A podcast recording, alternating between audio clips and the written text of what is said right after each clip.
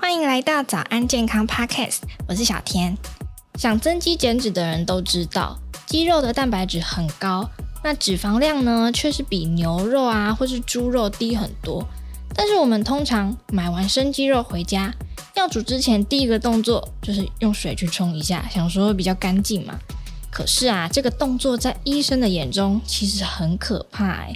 这一集呢，我们邀请到林口长庚医院肾脏科医师严宗海，以及有防毒教母封号的谭敦慈护理师，要来帮大家解惑喽。到底生肌肉先冲一下，哪里错了？大家不都是这样做的吗？一起收听这一集谭敦慈老师的防毒教室，马上学起来喽！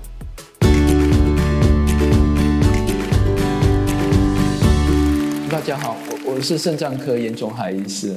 严医师，这个哈，美国 FDA 建议大家鸡肉买回家不要洗。对。好，那有的人就觉得说鸡肉不洗，感觉到好像不大干净。好，那鸡肉到底要不要洗呢？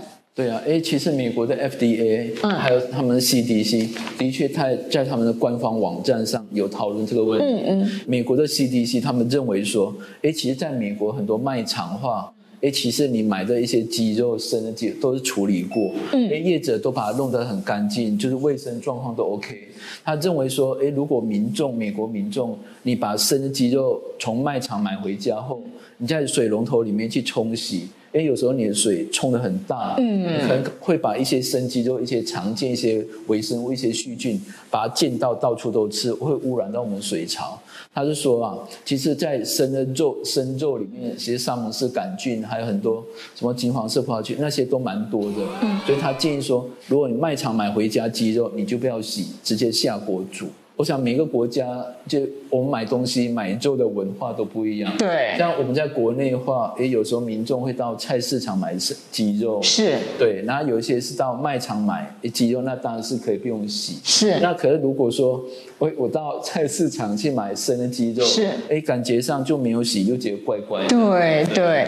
其实我个人的做法是这样：如果我买的是盒装鸡肉的话，其实基本上我就打开会直接烹调。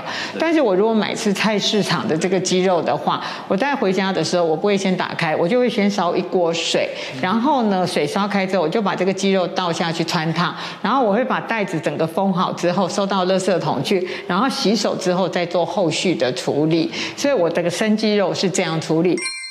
如果你也觉得把鸡肉买回家没有先洗过，哎，好像哪里怪怪的，那现在学到喽。谭敦子老师分享自己的小配包。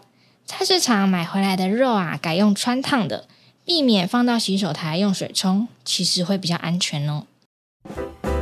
如果喜欢我们这一集的早安健康 Podcast，记得订阅我们，然后留下你的五星好评。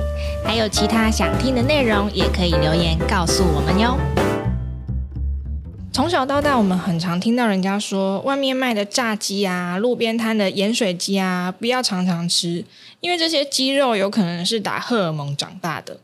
诶，这个流传很久的都市传说，到底是真的假的嘞？今天的来宾是肾脏科医师严宗海，还有护理师谭敦慈老师，要来带大家一次好好的破解。但是呢，颜医师，这个其实鸡肉是一个良好的蛋白质来源，但是也蛮多的网络谣言哈。很多人就说这个鸡会不会打荷尔蒙哈？好像就所以觉得它的长得很快。其实鸡应该不需要用到荷尔蒙吧？不不需要。我想我们其实我们的农委会主管机关对鸡在养鸡还有里面的一些什么化合物啊、抗生残留都有一定的标准。只要是合乎我们的主管这样标准，大家都不用担心。是，其实我鸡肉有几个地方不吃哈，大概我就是鸡脖子，然后鸡皮。鸡翅、鸡屁股哈，那很多人就说这几个地方会不会是因为打荷尔蒙的关系，所以我不吃哈？其实不是啦，是因为这些东西地方太油了，所以我是不吃这些地方的。对，那颜医师这个之前就有一个新闻，就说，哎，这个我们的鸡肉在处理的过程中会用到一些漂白的这些药剂，那这个对我们有伤害吗？对啊，因为其其实那个应该说不同国家的一些在屠宰场里面。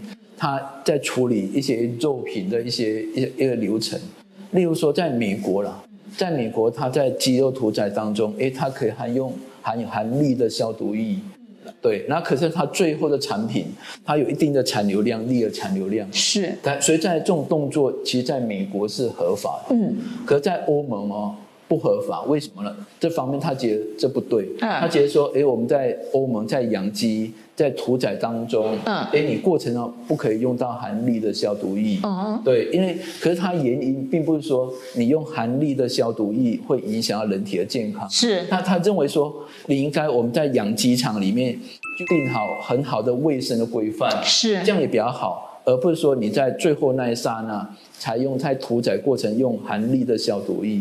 所以这不一样的政策啦，所以你看，在美国也是合法的一个动作，而在欧盟却不合法。那国内的话，其实我们的农委会就是我们主管机关的话，他也认为说我们在机制在屠宰过程中用含氯的消毒液是 OK 的，可是他最后有定定好它残留量了。